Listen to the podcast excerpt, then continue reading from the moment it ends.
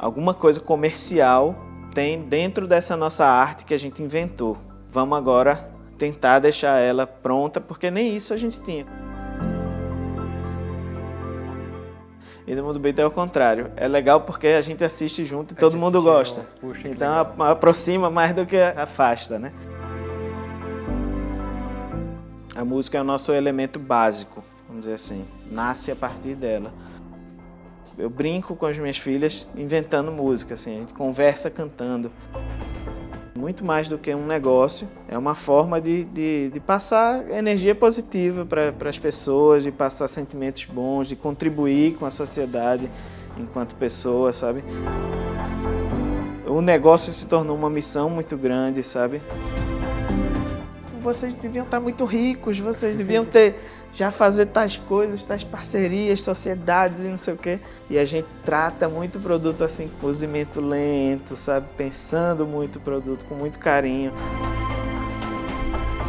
Taca a criança na internet e tal, né? E sai. Muitas vezes é tentador isso para um, pra um pai que quer resolver, uma mãe que quer resolver alguma coisa, não sei o quê.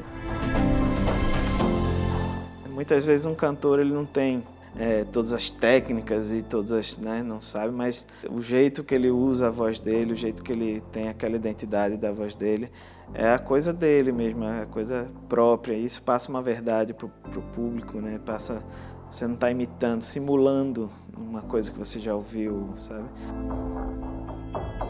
É legal estar tá nessa posição, mas você também tem que manter a sua essência. Acho que é o principal desafio de hoje.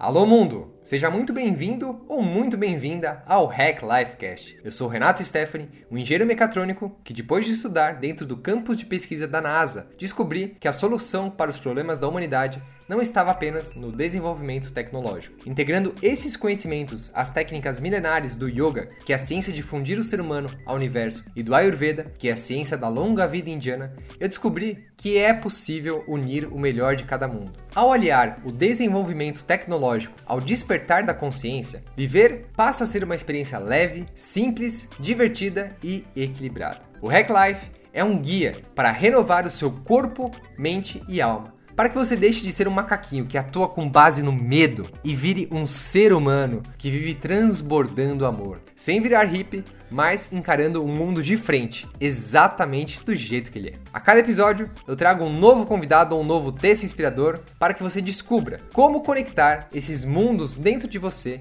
e com isso despertar a sua capacidade máxima criativa.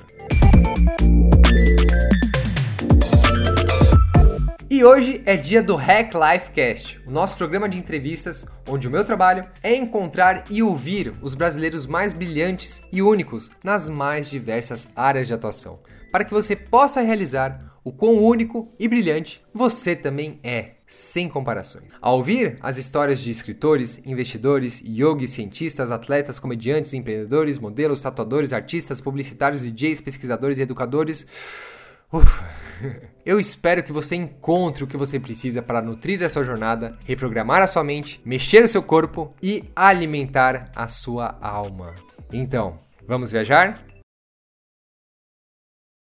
Chaps Mellon é o criador, produtor, cantor e músico por trás das canções encantadoras do Mundo Bita. O Mundo Bita é um fenômeno do entretenimento infantil com uma indicação ao Grammy Latino, brinquedos licenciados e shows pelo Brasil inteiro. As canções e ensinamentos do Mundo Bita estão presentes na Netflix, no canal Discovery Kids e, claro, no canal do YouTube deles, onde mais de 1,7 milhões de pessoas estão inscritas, com mais de 2 bilhões de visualizações até a presente data dessa entrevista, que é maio de 2019. O Mundo Bita é desenvolvido pela Mr. Plot, uma empresa pernambucana que traz música, cor, movimento, diversão e muito aprendizado. Através das canções autorais, famílias inteiras embarcam no mundo encantado das descobertas. O papo aqui com o Chaps foi revolucionário e transformador para mim, para entender a fundo a essência de onde o mundo Bita surgiu e a leveza com que ele e os sócios levam a vida, com muita amizade e muita alegria. Nós investigamos a fundo o processo criativo do Bita, que é o personagem principal,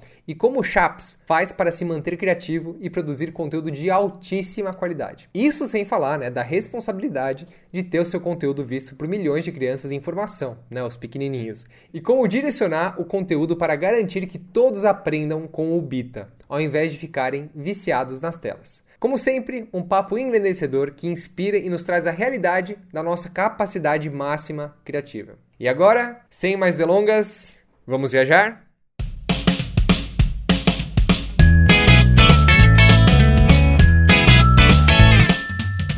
Eu vou fazer uma canção pro universo e pelos meus versos o infinito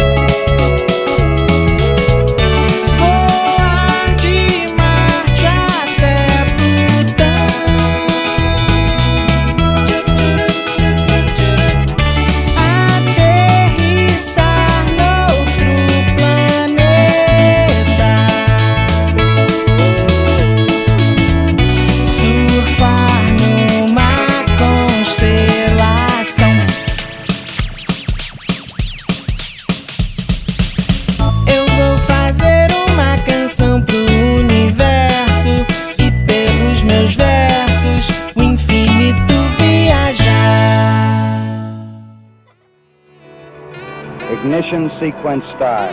Five, four, three, two, one. Houston, we have a problem.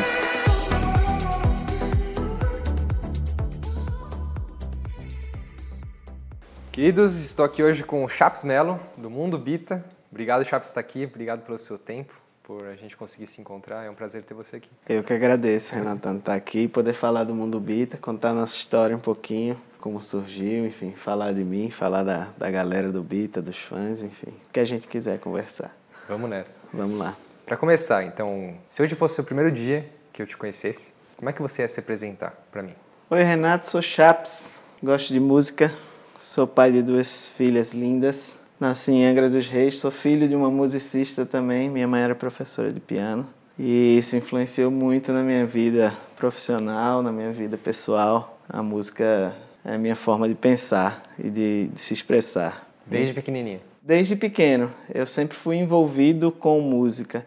Nunca tive isso profissionalmente na minha vida, mas eu acho que eu fui sendo atraído por ela. Era uma coisa assim que me fascinava muito e, e que eu tinha muita facilidade de criar, sabe, de, de lidar com música. É, então sempre fui envolvido com bandas, com amigos que eram músicos, não sei o que, sempre me atraiu muito. Caí nesse nesse mundo profissionalmente de uma forma acho que natural, sabe? Não foi uma coisa que eu almejei, mas foi acontecendo. Então, acredito que seja uma, uma coisa além, assim, sabe? E como que foi acontecendo? Você sempre viveu da sua arte, da música? Como é que foi? Eu sempre vivi mais pendente para o lado da arte, né? Eu, eu fui designer durante um tempo, sempre gostei de desenhar, sempre me envolvi com música, como eu falei, com bandas. E aí, quando a gente começou a, a desenhar o projeto do Mundo Bita, a Mr. Plot, que é a nossa empresa de, que desenvolve hoje as animações do Mundo Bita, os conteúdos do Mundo Bita, botei meio que esse meu lado criativo e artístico à disposição do trabalho. E aí foi quando eu descobri que a gente que podia trabalhar com isso, sabe? Que, que eu era bom fazendo isso também profissionalmente, não só nas minhas doideiras pessoais, sabe? Eu apresentei desenhos meus, que, né, que um deles, o Bita, para o pessoal. Eu me propus a fazer, criar músicas para o projeto, né? Então, muito numa, numa vibe assim, amadora, vamos, vamos ver qual é, vamos tentar, a partir dessa criação, buscar alguma coisa, sabe? Mas era, era tudo experimental. Apesar de ser experimental, apesar da gente não saber por onde a gente estava caminhando, isso é uma coisa muito nova, parecia que eu tinha uma facilidade muito grande com aquilo, assim. Desde a primeira música que a gente criou, já foi uma coisa assim que todo mundo ficou, poxa, que, que legal, sabe? Que música interessante para as famílias, para as crianças, sabe? Encantou muito, até nós mesmos, assim, até eu mesmo. Depois que eu ouvi o resultado assim, eu, poxa, realmente a gente consegue, assim, uma coisa que pode dar certo, sabe? Que pode Quando evoluir. Que foi essa primeira música que vocês fizeram pro Mundo Bita? A primeira música foi em 2011. A gente estava lançando, na época, aplicativos, era um livro digital. E aí, no finalzinho do livro, a gente queria colocar umas músicas. O livro falava sobre animais. Nossa primeira temporada do Mundo Bita é Bita e os Animais. Surgiu através desse, desse gap. Aí, o aplicativo tinha essas musiquinhas, eu me propus, a, já tinha amigos músicos, como eu falei. Disse, "Bom, então vamos criar uma música aqui, eu crio e tal. A gente procura uma pessoa que saiba fazer animação. E isso, no Brasil, de um modo geral, é um mercado não muito grande de animação, que está se desenvolvendo muito ainda, tem muito a crescer. Assim, já tem muitas coisas muito boas, mas é um mercado ainda em desenvolvimento comparado a outros mercados de animação. Em Recife, então, nem se fala. É muito menor ainda. Não, não temos tantas, tantas empresas de animação e tal. Para a gente era, era tudo muito novo, né? A gente queria desenvolver animação, mas a gente mesmo não sabia como desenvolver. A gente foi atrás de, de uma pessoa que está até hoje com a gente. Então acho que esse fato, assim, essa coisa da gente não saber, né, não ter experiência, é, ao mesmo tempo que fez a gente errar muito, e aí o erro talvez não seja tão ruim nessas horas de, cri- de criar uma coisa que você vai aprendendo a moldar seu negócio. Mas ao mesmo tempo também, além disso, acho que deu uma identidade própria para o produto muito grande, sabe? Da gente não ter essa experiência, não conhecer tanto esse mercado. Então a gente não, talvez não ficou assim, ah, o mercado é dessa forma, então a gente tem que ir dessa forma, sabe? A gente fez do nosso jeito, vamos dizer assim. E aí esse jeito eu acho que é a grande cara do produto, assim, é, pô, é, é o que a galera fala assim quando diz pra gente, poxa, eu nunca ouvi uma um conteúdo para criança falando desse jeito. É isso que eu estou falando, né? Essa coisa da identidade da gente, do, como a gente desenvolveu o negócio sem saber desenvolver, e foi o grande, a grande sacada do negócio. Cara, é legal você falar isso, né? Um pouco antes de a gente começar a gravar aqui, eu estava comentando para vocês que o, o Mundo Bita é um dos únicos vídeos de criança que eu assisto e eu me emociono. Eu vejo, puxa, tem uma mensagem para mim também, não é só para quem né, tem, é pequenininho, tem né, entre seus... Qual, qual que é o público? A faixa, até muito no começo, a gente pensava muito restritivamente, a gente, ah, de 0 a 3 anos, ou de 0 a 6 anos. Uhum. Hoje a gente enxerga isso, que o público, na verdade, são as famílias As todas, famílias, às vezes claro. até pessoas muito mais velhas que, ah, eu escuto meu Mundo Bita muito mais que meu filho. Claro. Eu apresentei para ele, mas hoje ele já está em outras praias e eu continuo ainda no Mundo Bita. é. Então, assim, a gente tem, lógico, nossa faixa de, de etária, que é da indicação do, do conteúdo, né? Que é- são crianças de 0 a 6 anos, mas a gente abrange, tem, tem essa característica do, do negócio, né? A gente atinge também os pais, mães, avós. Então, com isso, é legal também do, do produto que ele aproxima as pessoas, né? A gente vê muito conteúdo que tem esse, esse comentário assim, ah, é legal porque eu deixo meu filho ou minha filha é, assistindo enquanto eu faço determinadas coisas. E no Mundo Bita é o contrário. É legal porque a gente assiste junto e todo gente mundo gosta. Puxa, então a- aproxima mais do que afasta, né? E aí também uma característica muito boa assim de dar certo, né? E uma coisa muito legal que você pontuou é sobre vocês não conhecerem o que vocês estavam fazendo. Vocês foram desbravando territórios novos né? Isso. e isso trouxe a, a identidade. Eu passei por muito isso com o Hack Life. Teve um momento em que eu fiquei o tempo todo tentando encaixar o que eu era em alguma caixinha e isso só dava errado, né? Ah, vamos usar marketing digital, vamos usar forma de lançamento, vamos fazer isso. E parece que quando você se usa desses subterfúgios externos, a sua mente já fica totalmente bloqueada com aquela caixinha e você deixa de ver possibilidade. Qual que você acha que foi o, o ponto-chave para vocês entenderem o negócio como essa coisa única e que vocês pudessem se desenvolver como sendo vocês mesmos e, e parar de buscar referências externas? Tiveram alguns pontos, acho que marcos pra gente, assim, na época. Aí analisando, assim, como negócio, né? Não, não deixando a arte, mas vendo como negócio viável de, né, de girar, de ter um capital que, né, que sustente a criação e tal. Vira um sistema, né? É, um, é, É, Eu acho que foi quando os players, os grandes players, né, como a Sony, como a, a Discovery, se interessaram por nós, sabe? E aí não, não uma coisa de ego nem nada, mas é, é isso que eu estou dizendo, assim, é quando você vê que, pô, se um pessoal que tá, que é desse, desse mundo, né, que divulga, que trabalha com isso, com desenho animado, com música, no caso da Sony, tem um interesse em distribuir nosso produto, nosso conteúdo, de exibir nosso conteúdo, alguma coisa comercial tem dentro dessa nossa arte que a gente inventou. Vamos agora tentar deixar ela pronta, porque nem isso a gente tinha quando a gente negociou, por exemplo, com o nosso primeiro grande player desse mercado, que foi a Sony, que começou a distribuir nossos DVDs, nossas temporadas. Nem, nem esse formato de lançar vídeos a gente sabia que ia explorar, sabe? A gente estava, como eu falei, experimentando muito. E aí eu acho que foi quando a gente teve essa sacada, assim, pô, agora a gente entendeu um caminho assim que a gente pode seguir, que é esse de distribuir conteúdo da nossa arte. E aí foi quando a gente viu que mesmo um negócio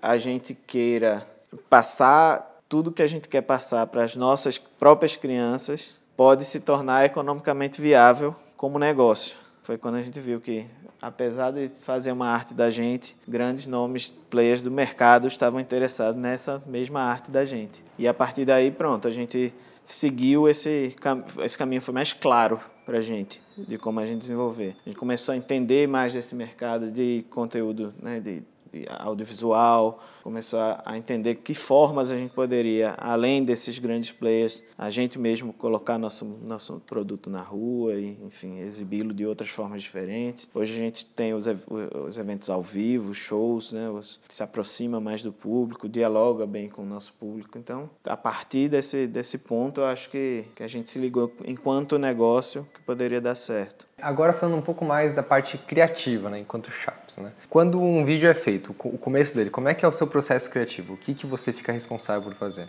Um vídeo né, do Mundo Beat, ele, ele, ele é sempre musical. A gente até então tem, tem lidado sempre com, com a, a parte musical, né? A gente pretende até desenvolver uma série que, que tenha mais dramaturgia, não sei o que, mas nunca esquecendo a música. Mesmo num produto como uma série, por exemplo, a gente quer botar a música. Então, a música é o nosso elemento básico, vamos dizer assim, nasce a partir dela. E aí eu costumo chamar de roteiro do vídeo, é meio que a letra da música que eu vou criar ali. Então é o ponto zero da animação, eu considero como sendo a letra da música que eu crio. E aí num processo muito particular mesmo, em casa, ou às vezes até né, com o meu sócio João, a gente desenvolve junto músicas. É uma coisa muito pessoal, que eu faço isso há muito tempo já, eu acho que eu tenho um costume, assim, então eu não, eu não tenho uma coisa assim de, ah, eu preciso me isolar numa fazenda, não sei o quê, sabe? É uma coisa que às vezes dirigindo eu tô fazendo, eu tô o tempo todo fazendo, pensando em música, eu acho que isso é muito natural para mim, como eu estava falando. Tudo meu é musical, assim, eu, eu, eu brinco com as minhas filhas inventando música, assim, a gente conversa cantando, sabe? Então para mim é tranquilo de trabalhar assim, sabe? Mesmo no meio do caos, da vida, eu consigo separar um espaço da mente para essa criação. Na verdade, e... eu vejo que é a vida que te alimenta, né? Que te traz essa inspiração. Exato, exato. Eu acho que esse olhar sobre o mundo e tal, você vai ali criando em cima disso. E aí nasce a partir daí, né? A partir daí a gente começa a, a criar um videoclipe, um roteiro, né? um, um storyboard, que é como o passo a passo de uma animação tradicional, que a gente faz também até hoje, né? Storyboard, o animatic, que é um, depois do storyboard uma, uma animação rudimentar para a gente enxergar ali junto com a música né, a sincronia, as, as, gags que tem, uhum, o que, que vai uhum. funcionar, o que, que não vai funcionar. E aí depois o, o desenvolvimento da animação em si, que é talvez o mais demorado da coisa, né? Que é um trabalho muito complexo, né? Que aí tem movimento, tem, envolve muita coisa, cenário. Mas tudo parte da música. Tudo parte da música, tudo parte do o zero é a música, né? E a música é meio que guia a animação como um todo, né? Então a animação ela é feita para representar aquilo que a música está dizendo, né? O conteúdo principal, como eu falei, é a música. O que a gente fala é a música. Então a animação ela complementa o que a música está dizendo, explica um pouco visualmente, traduz visualmente a ideia que você está querendo passar com a letra. Que a música traz. Isso. Você falou, né? As grandes fontes de inspiração, você canta com as suas filhas, você está o tempo todo cantando, você consegue perceber se tem algum momento do dia que isso fica mais presente para você? Se tem algum, algum tipo de ritual que você faz no seu dia para trazer essa inspiração maior? Ou você simplesmente vive a vida nesse fluxo e é a vida que te traz essa inspiração? Não, geralmente nos momentos de isolamento sei lá, qualquer momento de isolamento, lavar louça, é, dirigir, como eu falei, a cabeça fica um pouco mais concentrada nisso. E aí são momentos que eu consigo realmente organizar um pouco mais as ideias. No meio do dia a dia estou criando também, mas é um pouco muito mais caótico assim. Certo. E aí quando eu vou criar realmente, parar de fato, aí é um momento que eu preciso parar de fato para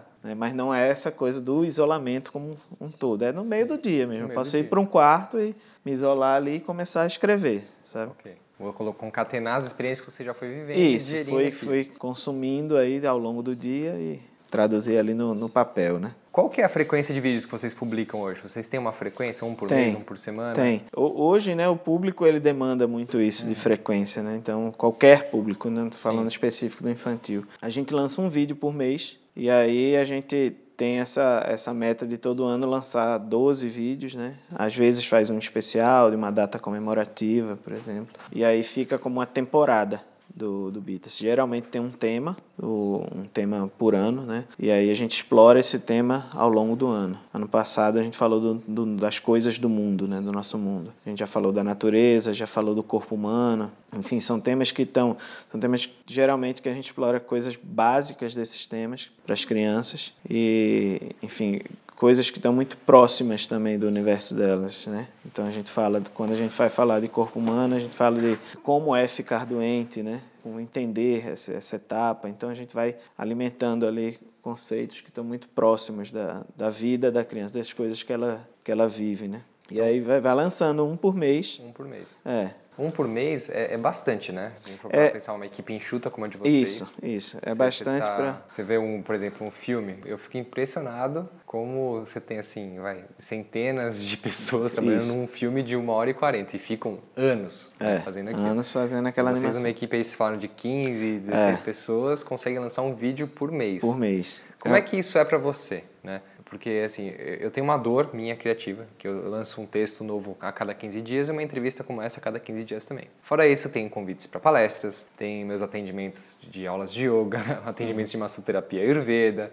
tem que fazer o mercado, tem que levar o cachorro para passear, tem que ter um tempo com a, mulher. Você, em algum momento, sente que isso é um pouco sufocante, né? Essa questão do, da data de um por mês? Ou não? Você, às vezes, tem um e já tá pensando no mês que vem? Como que isso é para você? Da- Vez por outra fica um pouco sufocante, mas eu acho que é uma coisa normal de, assim, de qualquer trabalho. O que eu falo muito com o pessoal é que assim, talvez essa escolha de ser uma vez por mês da gente, que não é uma coisa de mercado, né? Senão, pelo público a gente lançava um a toda semana. Todo dia. Mas a gente escolheu chegar nesse, nessa periodicidade de um por mês, até muito por influência minha, talvez, porque eu não queria que a coisa justamente ficasse mecanizada. Sim. Eu acho que produzir um por mês, como eu tenho essa, essa coisa da criação muito presente comigo, acho que para mim é, é um ritmo tranquilo, que eu consigo fazer, eu acho que com um conteúdo de verdade, sabe? Eu tenho medo, assim, de começar a periodicidade a ficar muito constante e a coisa não ficar real, não ficar,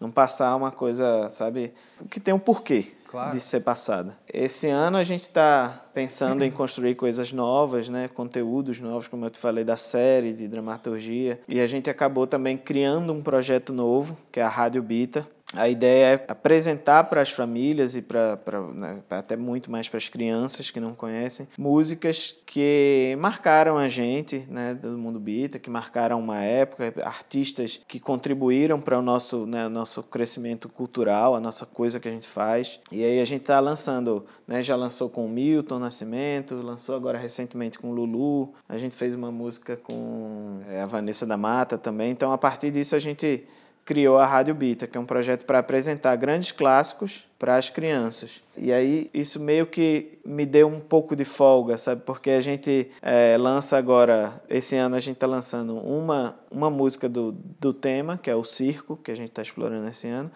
E o mês seguinte a gente está lançando uma música do Rádio Bita, que é uma música cover, é uma versão de uma música adaptada para o nosso estilo, para a nossa forma de fazer música, né? para o público da gente, de um artista de, de renome, de um artista como esse que eu te falei.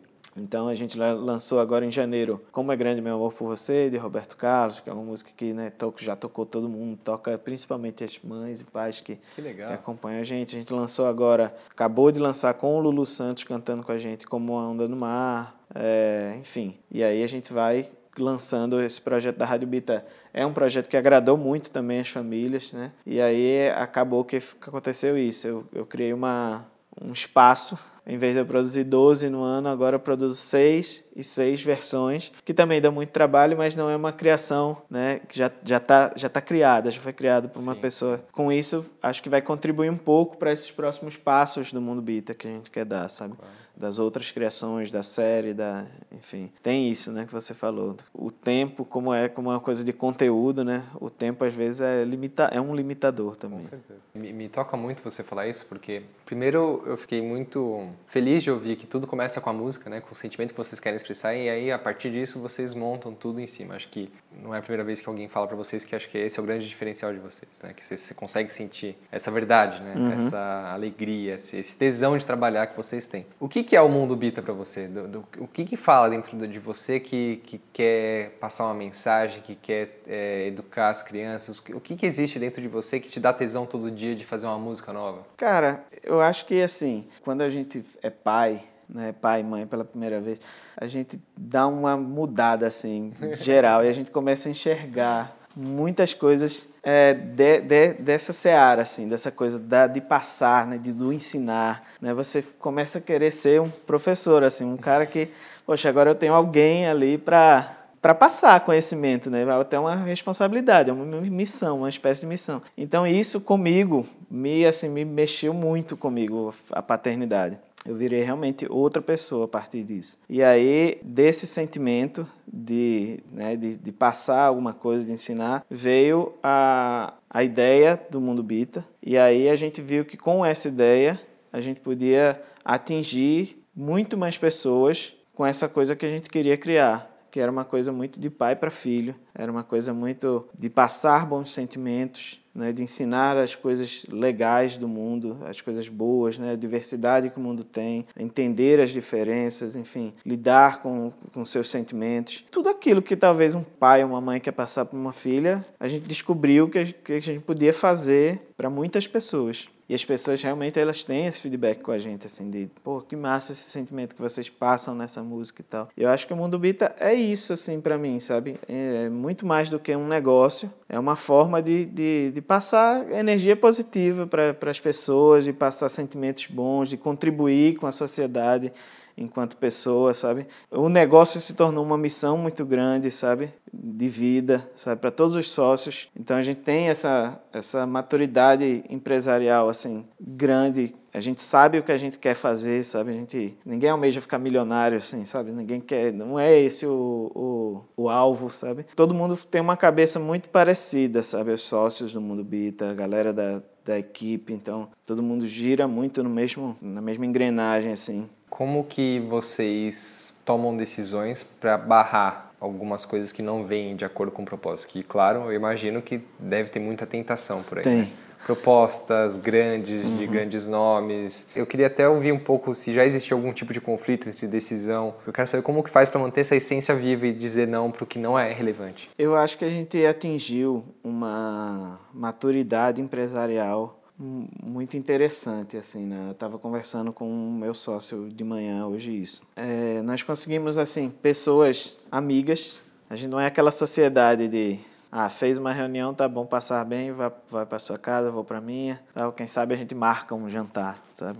A gente se encontra todo dia, a gente conversa todo dia, a gente, nós somos realmente muito próximos. Então, os conflitos, eles minimizam muito por esse fato. As coisas andam muito mais tranquilas por esse fato da gente ser, ser sócio, ser amigo, ter essa maturidade de a gente achar, achou o mundo bita, né? Achou assim, achou o mundo bita enquanto nosso negócio, enquanto nossa missão. Então a gente tem um cuidado com ele muito grande, assim, a gente trata ele como uma joia realmente a gente de guarda do beat. Então, eu acho que todas as decisões dessas tentações que vem, não sei o quê, a gente acaba pensando muito numa mesma direção. Existe um conflito, existe, mas nunca é uma coisa assim que a gente não consiga resolver naquele momento, sabe? Sempre a gente conversa, vai para lá, vem para cá e entende geralmente uma posição de um e consegue tranquilamente fazer essas decisões. Acho que muito difícil entre, entre os sócios da Mr. Plot ter um, ter um conflito desse assim muito grande que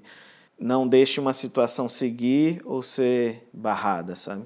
A gente geralmente toma decisões em conjunto assim. Isso é legal, é bonito. Eu estava falando sobre isso com o João, que é o quanto é prazeroso isso para a gente, né? O quanto o negócio anda melhor com isso, sabe? Pô, a gente faz viagem de trabalho, então a gente não está necessariamente viajando a trabalho. É uma viagem de amigos, muitas vezes. A gente pô, trabalha é feliz, a gente vai almoçar do trabalho, a gente vai a um almoço de amigos, a gente volta para trabalhar, continua conversando. Então, volta para o hotel, a gente continua numa boa, escuta música e pá, todo mundo, sabe? Então, o que poderia ser mais prazeroso para um, um, um, trabalho do que isso, sabe? Do que estar com pessoas que você gosta, assim. Você cerca todas as suas reais necessidades, né? Você isso. deixa de se distrair. Isso, exatamente tudo fica muito mais leve, muito mais muito, fácil. Muito, muito, cara. É, eu tava assim, entendendo o quanto isso é precioso pra gente, sabe? Não só o fato dessa missão do Mundo Bita, mas essa maturidade empresarial que a gente achou, sabe, entre a gente, assim. Eu diria que é até mais do que uma maturidade empresarial, é uma profundidade de relação que é difícil ver hoje. É. Porque no mundo que remete só à superficialidade, é muito difícil se aprofundar. É. Né?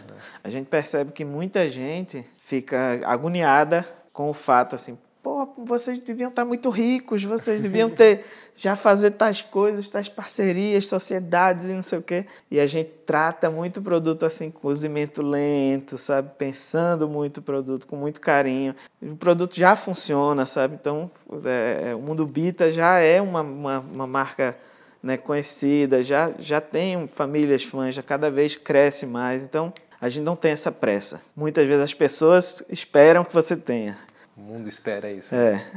Taca mundo nisso. Cara, muito legal. E no que diz respeito a essa superficialidade, né? Você falou logo no começo da entrevista que é muito legal você receber o feedback das famílias que elas assistem o Mundo Bita junto. Não é o Mundo Bita que vai servir uma muleta para o filho, para o pai não querer dar, dar atenção para ele, me deixa em paz para eu poder fazer minhas coisas. Sim. Né? Como que é isso para vocês? É eu vejo o tempo todo assim, vai, por exemplo, se eu fosse Maurício de Souza, tivesse a, a marca da Turma da Mônica. É muito legal, tem a maçãzinha da Turma da Mônica, tem o gibi da Turma da Mônica, mas também tem lá a gulosema que tá cheia de glutamato de monossódio, um hum. monte de porcaria Sim. lá, química. Sim. E eu fico pensando, né, eu, puxa, imagina vocês agora que começam a ter esse tipo de oportunidade, é, quando que vem coisas que não vão de acordo com o que vocês querem passar. Como que vocês enxergam o uso da internet, dos vídeos infantis para as crianças hoje? Por que, que você acha que o mundo Bita é, é, é diferente nesse aspecto de, de usar para empoderar e não alienar? Eu acho que o mundo Bita ele trata de assuntos e fala muito sobre isso, assim,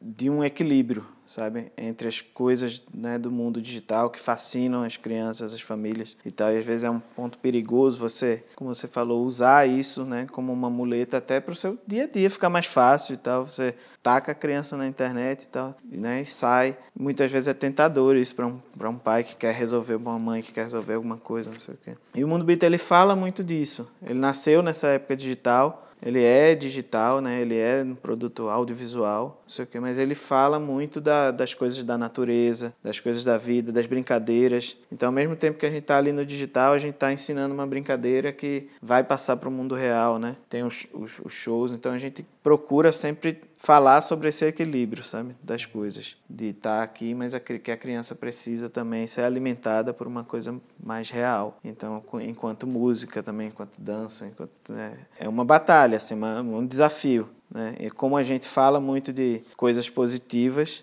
é, a gente tentar fazer com que o nosso produto não seja somente nesse aspecto do digital muito, né? Então, a gente também se blinda muito para essas coisas de né, do, do licenciamento que vai trazer alguma coisa negativa para o nosso próprio fã, sabe? Como licenciar alguma coisa de, de aliment, alimentícia que não seja legal para a saúde, né? Do, do, enfim, procura se cercar de coisas que só falem do jeito que a gente fala e só, só, só ajam do jeito que a gente age enquanto mundo bita. E assim, na, na jornada pessoal, individual, mais, mais chaps, assim, menos mundo bita. Desde que o mundo bita nasceu até hoje, você chegou a passar por algum desafio que você pensou em desistir do que você faz hoje? Teve que lidar com algum tipo de pensamento que não fazia sentido na época, que, que te, te atormentava? Como que foi essa, esse desenvolvimento pessoal? E quais ferramentas você utiliza para manter a sua saúde, o seu bem-estar? É, eu acho que pensar em desistir, não. Acho que, na verdade, um desafio muito grande para mim foi quebrar o paradigma assim, de que eu podia fazer algo para criança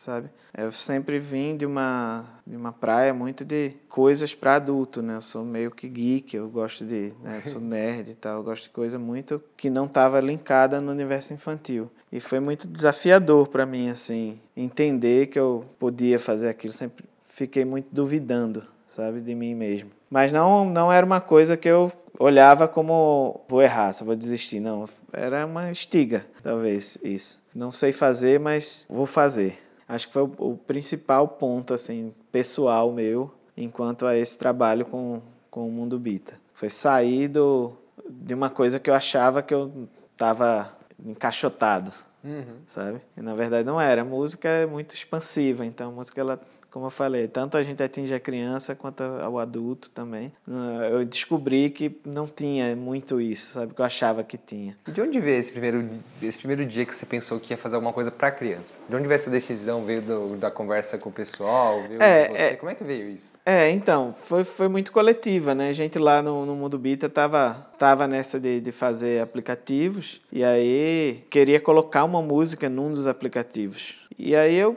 sugeri, Sugeriu. É, eu mesmo sugeri. Galera, eu trabalho com eu trabalho com música não, eu vivo com, com músicos, canto, então sempre tive banda. É, posso me arriscar aí a fazer a música, né? Como era tudo muito experimental e muito inicial assim do trabalho do Mundo Beat, eu acho que ninguém teve, todo mundo gostou na época. Ah, que legal. Talvez hoje, se chegasse uma pessoa inexperiente no mundo bita para, ah, eu quero fazer.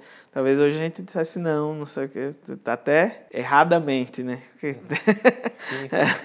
a gente fica tão é, acostumado com o que a gente faz que não percebe assim que essa coisa da do cara que não sabe quer se arriscar é muito positiva, né? Muito bacana. Mas foi isso. Eu sugeri que que eu criasse criei muito, né, de uma forma desbravando o meu próprio mundo. Então, já trampava com música, mas não, não sabia essa forma. Estudei é, essa coisa da música para criança, uhum. mas confesso que nada me tocou muito assim, a não ser coisas muito antigas que eu tinha contato quando eu era criança, e aí acho que é uma memória muito afetiva até, mas estava enxergando um mundo atual de produção desse, desse mercado assim infantil, coisas que não me tocavam a partir desse desafio de, de criar, de, de me descobrir enquanto fazer músicas para famílias, consegui me desdobrar, né? me, me reinventar e me, me achar sabe? Hoje as pessoas falam comigo assim como se eu fosse realmente um compositor muito interessante nesse meio, assim, nessa coisa. E, e, como que veio essa inspiração do Bita, né? O Bita ele é um personagem por si só, as mãos dele são diferentes. Queria que você falasse um pouco mais de como que veio essa inspiração para fazer o Bita em si. E você é a voz do mundo Bita, né? Sou a voz do mundo Bita. Se possível falar um pouquinho com essa voz pra gente entender. de, onde, de onde que veio essa inspiração do Bita? O Bita ele nasceu no, no, no, no para ilustrar o quarto da minha primeira filha, que é a Bebel. Hoje ela está com oito anos. Então, lá em 2010, ela, ela nasceu e eu e a mamãe dela, na época, a gente escutava muito um disco de Chico Buarque e Edu Lobo, que chama O Grande Circo Místico. É um, tem até um filme agora. O Grande Circo Místico é um, é um, é um livro alemão, um conto alemão, não sei se é um, chega a ser um livro, mas virou teatro, virou peça de teatro no Brasil, uma versão, Grande Circo Místico, e convidaram Edu Lobo e Chico Buarque na época para fazer a trilha. E aí eles lançaram esse disco, que é o Grande Circo Místico, é fantástico. Tem o Milton Nascimento, tem uhum. um monte de gente, tem Tim Maia, tem... Era uma peça para adulto, né, o Grande Circo Místico, mas a gente gostava muito. E aí a gente, baseado no universo do circo, decidiu ilustrar o quarto dela. E aí todos os personagens que tinham lá nessa peça do Circo Místico, a gente meio que traduziu ele para um universo infantil. Então tem lá o apresentador, que são as personas clássicas de um circo. Tem lá Certo. o mágico, tem lá o palhaço e e tal. É, e o Bita era meio que esse formato desse apresentador. O fato dele não ter, né, nas, dedos nas mãos, aí eles não têm olhos, os personagens, né, esses olhos expressivos e tal, é como nos desenhos normais assim da, da atualidade. É, foi isso que eu falei, era uma coisa muito do meu sentimento pessoal, né? De fazer de um jeito que não estava visando nem mer nenhum mercado e tal. Então era e aí essa identidade toda que o Bita tem, né? Todo mundo fala assim às vezes, poxa, ele não tem dedos, ele não sei o que e tal. Acaba que é, é a marca do personagem, assim, ele é assim, ele que nasceu assim, então. Mas na hora que, que ele veio pra você, né? que essas coisas são muito inspiracionais, muito intuitivas. Você sente que tem alguma razão pra ele ter a mão assim? Ou Cara, não, é, foi, foi muito intuitivo. Foi muito intuitivo. Foi muito intuitivo, assim. Foi uma criação realmente sem pensar em nada, assim, na cabeça, sabe? Unicamente pensando em agradar a criança que estava na barriga. Então, é, eu acho que foi a única conexão, assim. Não teve uma coisa que, ah, vou botar essa mão aqui por determinado motivo, sabe? Eu achei que simplesmente seria legal para ela um personagem redondinho e com a mão fofinha também, sabe? Que ela ia curtir. Então acho que foi essa conexão só, assim. A, Conexão a- do amor. Foi, isso. Muito legal. Que interessante. E, e a voz dele? Como que saiu essa voz? A voz é, é muito da minha voz, assim. Eu sempre tive uma coisa com a minha voz que é. Todo mundo achava que a minha voz era voz feminina. Então eu tinha uma voz. Eu tenho uma voz mais pro agudo, né? E aí até nunca foi um problema pra mim isso. Mas assim, é, telefone, por exemplo. Eu atendia para pedir coisa, né? Antigamente você não pedia pela internet. E aí eu ligava, a senhora, não sei o que, até hoje. Quando eu atendo o telefone, ah, a senhora quer, não sei o que. Me E, identifico muito com isso. é muito tranquilo. As pessoas falam, ah, tem é, afinador, computador, não sei o que. Não, não tem nada comprimindo, nada mudando É, o é pitch. voz É minha voz mesmo. Eu simplesmente faço ela um pouquinho mais aguda, né? Mundo, Bita! Mas é tipo a minha voz mesmo. Essa não- voz mesmo. É. Nossa, que legal. não, não, não tenho muita dificuldade de mudar ela. É, tava lembrando de uma, de uma história do, do Milton Nascimento, que ele, a gente tava com ele esses dias. Ele virou um grande parceiro, gravou com a gente uma música, né? É, do, do Mundo Bita, que é o Trem das Estações. E aí convidou a gente para gravar uma dele. A gente fez o Bola de Meia, Bola de Gude, com ele participando também. E meio que dessa ideia surgiu até a ideia da Rádio Bita. Mas essa coisa da voz, ele tava, ele tem uma história muito interessante. Ele quando era criança, ele não gostava da voz masculina, da voz grossa. Ele só ele só admirava a, as vozes das cantoras femininas. E ele estava crescendo e ele estava vendo que a voz dele estava mudando, ficando mais grossa, e ele estava puto com isso. Enquanto, né, criança. Caramba. E, pô, minha voz vai mudar e não sei o que e tal. E aí ele um dia tava na janela da casa dele, lá em Três Pontas, olhando assim a paisagem, até na praça que hoje é chamada de Travessia, por conta da música dele, Travessia. Ele tava olhando pra praça e uma música veio de um rádio, de um vizinho, não sei o que, era Ray Charles, cantando uma música chamada Stella by Starlight. E aí ele ouviu, ouviu, ouviu aquilo, aí saiu correndo por dentro da casa. Quando acabou a música, ele saiu correndo. Homem pode cantar, homem também pode cantar. então é, é uma relação engraçada que a gente tem com a, com a própria voz, assim, sabe? Eu tenho é o contrário, assim, como minha voz é muito aguda, eu ficava achando ruim pra música, sabe? Eu queria ter uma voz mais grossa, mas, mas aí eu fui me descobrindo, descobrindo as, como eu podia usar essa voz, né? Como, eu, como você vai, vai descobrindo o jeito da sua voz, né? Muitas vezes um cantor ele não tem é, todas as técnicas e todas as, né, não sabe, mas o jeito que ele usa a voz dele, o jeito que ele tem aquela identidade da voz dele, é a coisa dele mesmo, é a coisa própria. Isso passa uma verdade pro, pro público, né? Passa, você não está imitando, simulando uma coisa que você já ouviu, sabe? É, e é isso. Acho que minha voz é, ela encaixou perfeitamente com o projeto. Acho que né, o projeto encaixou nela também. É, e hoje é maravilhoso ter, assim, é, é a coisa que que sustenta ali o, o, o mundo bita ali, a vozinha, todo mundo conhece a voz do mundo bita, né? Mundo Bita. É. É uma delícia, muito bom. É uma, Até a é gente- uma marca emblemática, né? Quando você começa a assistir o vídeo e tal. É, é. Bem Até legal. a gente, enquanto músicos e tal, quando estamos criando, quando eu estou, às vezes, fazendo um pouco mais, mais pro grave e tal, não, tem que chegar no modo bita, mas aí a gente dá o agudinho e tal. não sei o quê. Frequência bita. É, muda para frequência bita na hora. Cara, interessante. De novo, né? Usar, usar a técnica que existe no mundo como um amplificador do que você já é, né? Isso, Não o exato. contrário, né? Exato. Pra você exato. tentar ser quem, não, quem você não é. Isso. Muito legal, Exatamente. Chaves. Muito interessante. E assim, a, a sua personalidade, né? Você falou que era um cara mais geek, você não pensava que era um que faria uma coisa para infantil. O que que, que que permeia o seu mundo, assim? O que, que te dá tesão assim para lazer, na, na sua rotina? Co- Como é que é a vida do Chaps? Ah, sou um cara que gosta muito de amigos, cara, de me divertir com amigos. Eu gosto de viajar com amigos, eu gosto de ir pra praia, eu gosto de ficar com minhas filhas. Família e amigos, para mim, são as coisas principais, assim, são o que me, o que me dão tesão, como você falou, que me inspiram, assim. Eu trabalho pensando em voltar para os meus amigos. Eu trabalho com os meus amigos, as pessoas que contribuem com a Plot né, lá no dia a dia, os, fu- os funcionários e os artistas da Plot, os músicos, têm uma relação comigo muito de amizade, enfim.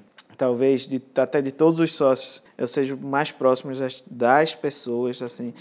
Para mim é muito importante esse, esse- essa relação com as pessoas, sabe? Então isso é, é basicamente o que me o que me toca em tudo, assim, enquanto lazer, enquanto sabe o que, que você quer fazer. Eu quero ficar com meus amigos, conversando e tal. Então dependo muito das pessoas, assim. Apesar de gostar muito também da, da coisa de ficar só né, enquanto vou criar, né? Enquanto sei lá, enquanto eu estou jogando, que eu gosto de jogar videogame. Mas o meu ponto de normal é estar com pessoas, estar com amigos. Então isso é o que me alimenta, assim, relações sociais, eu acho. E no videogame, o que, que você gosta? Ah, eu gosto dos jogos mais violentos, gosto dos, dos jogos mais ações, não sei o quê. Eu sou- é o contrário, eu, eu brinco com os meninos isso. Eu dou uma fuga do universo infantil, assim, quando eu tô comigo mesmo. Interessante. É, mas enfim, quando você começa a tá, né, trabalhar com isso, tá muito nesse universo, você também é puxado para esse universo. E aí eu vou descobrindo muitas coisas também, tanto no mundo dos games quanto no do cinema, que também me fascina muito. Então hoje eu tanto vejo as coisas que sempre via, como os filmes geeks, as- os jogos, as coisas, como eu também me interesso muito pelas coisas do universo infantil, sabe? E descobri que são fascinantes também as histórias, como podem ser contadas para as crianças, sabe? Isso é o que a gente faz também. Tudo segue o mesmo arquétipo, né? De Isso. uma jornada do herói. Exato, exato. desafios de você conquistar o grau sagrado e você voltar para compartilhar aquilo. Exato. Eu quero perguntar para vocês, por que, que a empresa de vocês chama Mr. Plot? Tem algum significado isso? Por que, que não é Mundo Bita, é Mr. Plot? Plot, né, roteiro, plotar, é, é, quando tava, quando tava criando a Mr. Plot, a gente ficou discutindo esse nome, aí achou um, um, um nome engraçado, sabe? O Plot, ele acabou virando um personagem também, é, hoje a gente tem os plots do Mundo Beat, a gente se trata como plots, todos no Mundo Beat são, são plots, vamos dizer assim. plots. Os plots, eles acabaram virando os ajudantes do Bita, são aqueles serizinhos verdes que estão nas animações, que estão no- nos conteúdos. Eles são ajudantes do mundo Bita, no mundo Bita, eles vivem no mundo Bita. E acabou a, o nome da marca criando um, um personagem também, então foi uma coisa que surgiu muito natural. A gente sempre criou os nomes do, do- das coisas do mundo Bita, pensando em ser coisas fáceis de, de pronunciar, fáceis de falar. E nesse caso da Mr. Plot, como era a desenvolvedora, acho que a gente ficou pensando também nos mercados internacionais, então era uma coisa que poderia ser simples do mundo entender, sabe? O Bita também veio muito assim desse pensamento de ser simples da criança entender, simples de falar talvez em outras partes do mundo, sabe? Bita não muda tanto, os- os nomes dos personagens a gente se baseia muito nessa nessa simplicidade das coisas assim, de ser entendível, né? E Bita tem a ver com bits de computador? Tem de onde? Não, Bita foi uma espécie de homenagem ao meu pai. Meu pai gostava muito de um jogador de futebol chamado Bita. E aí esse nome estava circulando muito na na minha cabeça, na cabeça da de Ivana, que, que é a mãe das minhas filhas. Na época, ela ajudando a gente a criar, ela veio esse nome. Ainda. Por que não bota Bita? Porque né, teu pai fala tanto Bita e tal. Aí o João, na época, também, pô, Bita, nome né, tranquilo, duas sílabas e tal. É, acho legal, acho legal, todo mundo achou legal e a gente foi optou pelo Bita e ficou essa homenagem a ele. Foi até uma vez recebi uma uma, uma entrevista de um, de um, participei de uma entrevista de um programa de, de esportes e tal que relacionando o Bita a esse jogador perguntando se a gente já tinha conhecido a família uhum. desse jogador. É um jogador muito antigo acho que já morreu. E aí eu digo poxa mas não é bem uma homenagem ao jogador em si sabe? É uma homenagem mais a, ao ao lado fã do meu pai para com ele do que aí enfim foi isso foi, foi essa essa coisa da simplicidade mais do que do que o nome representava de quem era o, esse personagem Bita sabe é, parece que a sensação que eu tenho é que quanto mais eu vivo, mais eu percebo que tudo que eu preciso está ao meu redor. Né? A gente não precisa uhum. criar coisas mirabolantes. Quanto mais, é sim, mais mirabolante, sim, sim. mais esforço, né? Tá sim, tá tudo do nosso é, lado. É como na, na criação das, das coisas do mundo Bita mesmo. Eu observo uhum. muito os nossos filhos, né? Os filhos dos sócios. Então, a gente,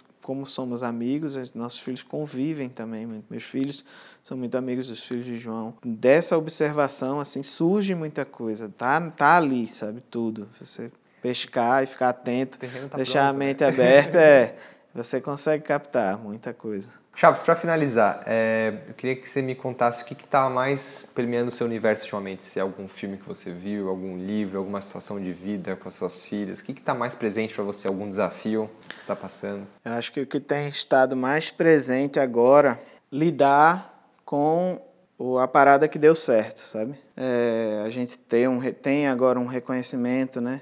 Pessoas procuram a gente. Então é tentar manter-se e mantermos-nos enquanto sócios e donos do Mundo Bita a cabeça Mundo Bita, não outra coisa, sabe? Mudar a essência. Esse é o desafio do momento agora, é o que a gente tem pensado muito e trabalhado muito assim. E é um desafio pessoal também, porque você mistura as coisas ali, né? Tem uma coisa de ego, de não sei o quê. Então, poxa, hoje artistas estão chegando para a gente né, e parabenizando, gente que a gente admira. Então isso é uma perigoso, vamos dizer assim.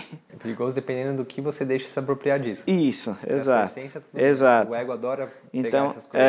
É, é legal estar tá nessa posição, mas você também tem que manter a sua essência. Acho que é o principal desafio de hoje. Eu me pego direto também. O, o ego adora pegar as coisas mais genuínas dessa vida e se apropriar daquilo. Isso. Quando o ego pega, fudeu.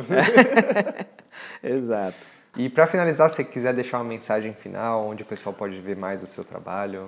Pô, a gente tem né, nas redes sociais, o, o, o nosso, nosso trabalho está todo, né? A gente se comunica tanto pelo Instagram do Mundo Bita, o Facebook Mundo Bita, nosso canal do YouTube barra Mundo Bita. Tudo, tudo é Mundo Bita, só procurar, é fácil de achar. Os vídeos estão lá, enfim, Estamos lançando agora nosso conteúdo em outros países, estamos indo para Portugal, estamos indo para América Latina. Então, tem muita coisa bacana acontecendo, tem a Rádio Bita, estamos pensando nessa série. E é isso, é o público é nessas redes que o público vai achar a gente, que vai dialogar com a gente. A gente preserva muito essa coisa do diálogo com o público, da importância de se dialogar com eles. E esse feedback deles também nos dá muito, muito gás para construir coisas novas, né? É, a partir de, de demandas do nosso próprio público, a gente já construiu coisas. Então, é, essa troca é muito interessante para a gente. É isso. Tá bom, querido. Obrigado. Valeu, eu que agradeço. Foi um prazer. Massa. Seguimos. Maravilha, Renatão. Obrigadão.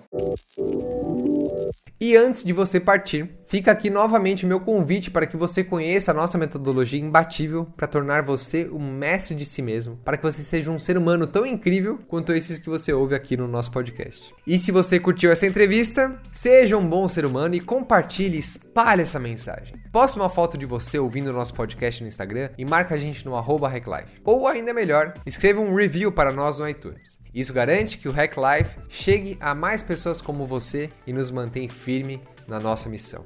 Beleza? Muito bem? Seguimos viajando com atitude, entrega e amor. Ignition sequence start. 5, 4, 3, 2, 1. Mission complete!